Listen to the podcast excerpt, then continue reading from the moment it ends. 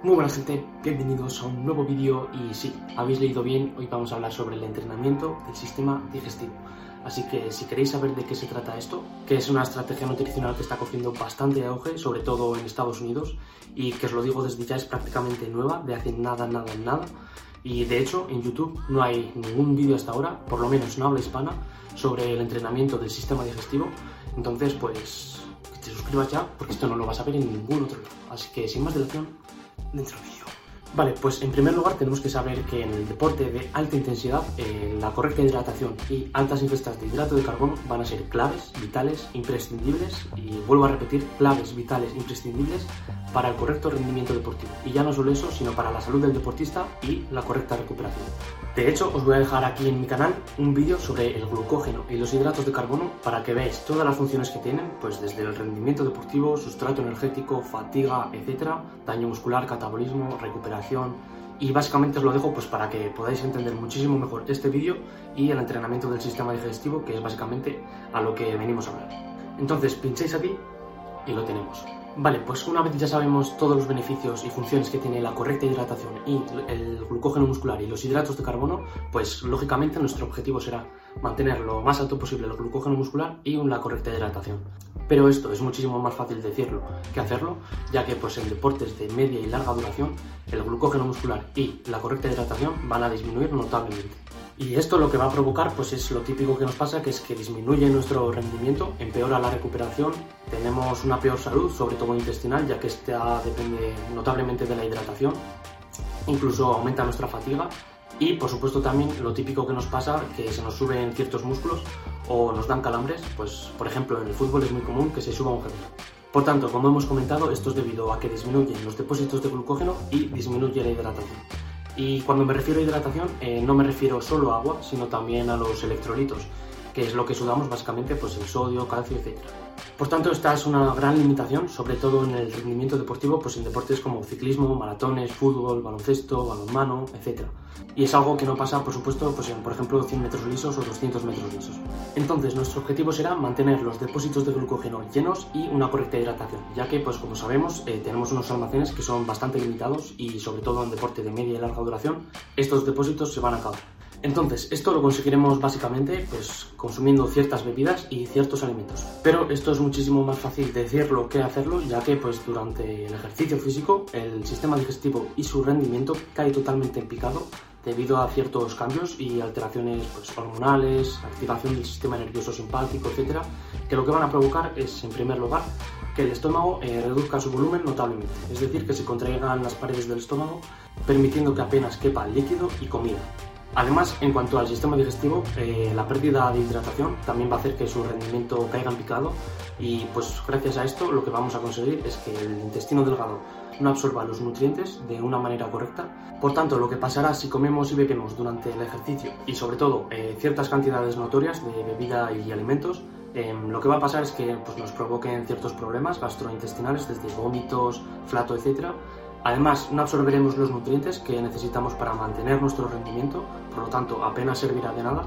Y además, los perjuicios anteriormente comentados de la falta de hidratación y comida, pues los tendremos también. Por tanto, es algo que en un principio no queremos. Pero claro, ¿cómo podemos tener todos los beneficios de comer y beber durante el ejercicio sin tener todos los problemas que acarrearía comer y beber durante el ejercicio? Pues es aquí donde entra el entrenamiento del sistema digestivo y que os vuelvo a repetir que es nuevo, nuevo, nuevo, de prácticamente hace nada. Y pues no hay ningún vídeo todavía en YouTube, entonces te recuerdo que te puedes suscribir porque esto es totalmente nuevo y no lo vas a ver en ningún otro lado, entonces pues vamos Entonces básicamente el entrenamiento del sistema digestivo es una estrategia nutricional en la cual el objetivo es hidratarte y comer durante el ejercicio sin tener todos los problemas que acabamos de comentar que conllevarían comer y beber durante el ejercicio. Y bueno, seguramente no habéis oído hablar sobre el entrenamiento del sistema digestivo, pero esto no quiere decir que los deportistas no lo usen, ni mucho menos, y os voy a poner ahora un caso que, y un ejemplo que os vais a quedar flipando seguro. Em, antes de nada os voy a poner en contexto y hasta hace nada se decía en la evidencia científica que lo máximo que se podía absorber por hora de hidratos de carbono eran entre 30 y 45 gramos. Vale, últimamente se ha visto que esto no es así, ya que pues entre los dos, tres últimos años han salido investigaciones de que afirman que podemos absorber hasta 60 gramos de glucosa por hora más 30 de fructosa por hora. Esto haría un total de 90 gramos de, de hidratos de carbono por hora que podríamos absorber. Bien, pues os quiero poner el ejemplo de Chris Froome, que bueno, supongo que lo conoceréis, que es campeón del Tour de Francia, del Giro Italia, etc. Y bueno, Chris Froome cuando decía la evidencia científica que lo máximo que podíamos absorber de hidratos de carbono por hora eran 90 gramos, pues bueno, viene Chris Froome, coge la evidencia científica, se la pasa por el arco del triunfo y se mete hasta 391 gramos de hidratos por hora. Es decir, coge la evidencia científica, la multiplica por más de 4 y es lo que se mete él por hora durante las etapas que realiza en competición. Que bueno, que para que os hagáis una idea, es básicamente lo que la mayoría de nosotros apenas podemos consumir en un día entero, pues que sepáis que él se lo mete por hora. Y todo esto durante el ejercicio físico, sin empeorar su rendimiento, sin todos los problemas que hemos comentado. Y bueno, es aquí donde me pregunto yo si es casualidad. Pues seguro que no, seguro que sus nutricionistas saben lo que hacen. Y seguro que no ha sido casualidad que ganara el Tour de Francia ya que pues bueno, esas encuestas han sido bestiales, han dado mucho que hablar. Y pues bueno, eso es de lo que os vengo a hablar, del entrenamiento del sistema digestivo. Y es básicamente lo que nos va a permitir comer eh, altas ingestas de hidrato de carbono y bebidas para mantener nuestra hidratación y los depósitos de glucógeno. Por supuesto, estas ingestas van a variar dependiendo del deporte, ya que no van a consumir los mismos hidratos un basquetbolista que un ciclista, pero bueno, esto sería todo adaptarlo al deporte.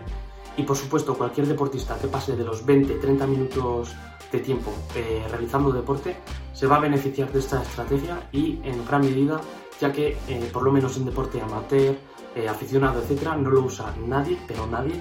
pero claro, eh, nosotros no estamos acostumbrados a comer tales cantidades de comida y bebida ni de coña, eh, y menos aún durante el ejercicio. Entonces, aquí es donde entra el entrenamiento del sistema digestivo, que es básicamente un entrenamiento como cualquier otro, ya que, pues como igual que los músculos se adaptan durante el entrenamiento, em, el sistema digestivo también se va a adaptar y en gran medida, ya que lo hemos visto con muchísimos deportistas de élite. Entonces, pues nada, es básicamente lo que os traigo hoy y pues los beneficios que tienen, pues ya los habéis visto. en desde tolerar altas capacidades de volumen gástrico, eh, de comida y bebida, aumentar la flexibilidad metabólica, es decir, ser más eficientes consumiendo hidratos de carbono, lo que va a permitir que seamos eh, mejor aún eh, usando los hidratos de carbono y por tanto tengamos mejor energía para aumentar nuestro rendimiento. También va a hacer que absorbamos mejor a nivel intestinal y por tanto la comida que ingiramos durante el ejercicio va a hacer que se transporte mejor a donde la queremos llevar, que en este caso será el músculo, el que nos va a permitir rendir. También nos hará mantener la hidratación y pues por ello eh, mantendremos eh, el rendimiento deportivo, evitaremos calambres, que se nos suman gemelos, mejor recuperación, etc. Entonces, pues nada, ahora que sabemos todos los beneficios que tiene, que es básicamente el aumento del rendimiento, la mejora de la recuperación eh, durante la competición y después de la competición y la mejora de la salud, sobre todo intestinal, ya que como hemos dicho eh, el intestino sufre mucho debido a la falta de hidratación, pues con esta estrategia vamos a poder beber durante el ejercicio y así mantener la salud intestinal. Y ahora que sabemos que cualquier deportista que compita en deportes de media y larga duración se va a beneficiar notablemente, sobre todo porque casi nadie lo realiza y únicamente los deportistas de élite, pues me gustaría saber si queréis que haga más vídeos de este tema, pues de cómo se realiza, diferencias entre unos deportes y otros, pues por ejemplo ciclismo y maratones con fútbol, con baloncesto, etc. También las fases que tiene y cómo las podemos realizar comidas caseras que podemos realizar para no tener que comprarlas y entrenar el sistema digestivo y utilizarlas también en la competición sin tener que comprar nada. También las cantidades de hidratos de carbono y bebida que debemos consumir en entrenamientos, en competición, etc. E incluso ejemplos prácticos que pueda llevar yo a cabo. Entonces, si os interesa este tema, eh, me lo dejáis aquí en comentarios y yo estaré encantado de traeros vídeos de este tema, ya que, pues bueno, aparte de que es un tema bastante interesante y que da bastante que hablar, que vamos a tener para varios vídeos, ya que pues es un tema complejo, pero que sobre todo lo que va a hacer es que marque una diferencia competitiva bestial respecto a los demás deportistas con los que competimos. Entonces, si os interesa, pues me lo decís y os traigo sañes de la buena y a por ello. Y de verdad que es un tema que va a pegar un, boom bestial y os lo digo ya, a hoy 9 de julio de 2020, que este tema va a dar mucho que hablar y pues que ya veréis que lo va a empezar a usar muchísima gente. Entonces, pues que si lo podemos empezar a usar desde ya, eh, pues va a ser una diferencia y una ventaja competitiva con nuestros rivales y pues eso. Em, hasta aquí el vídeo de hoy, espero que os haya gustado. Eh, si es así, dejadme en comentarios y cualquier sugerencia para próximos vídeos, os prometo que os lo traeré. Y pues eso. Un abrazo enorme y como siempre, nos vemos en el próximo vídeo.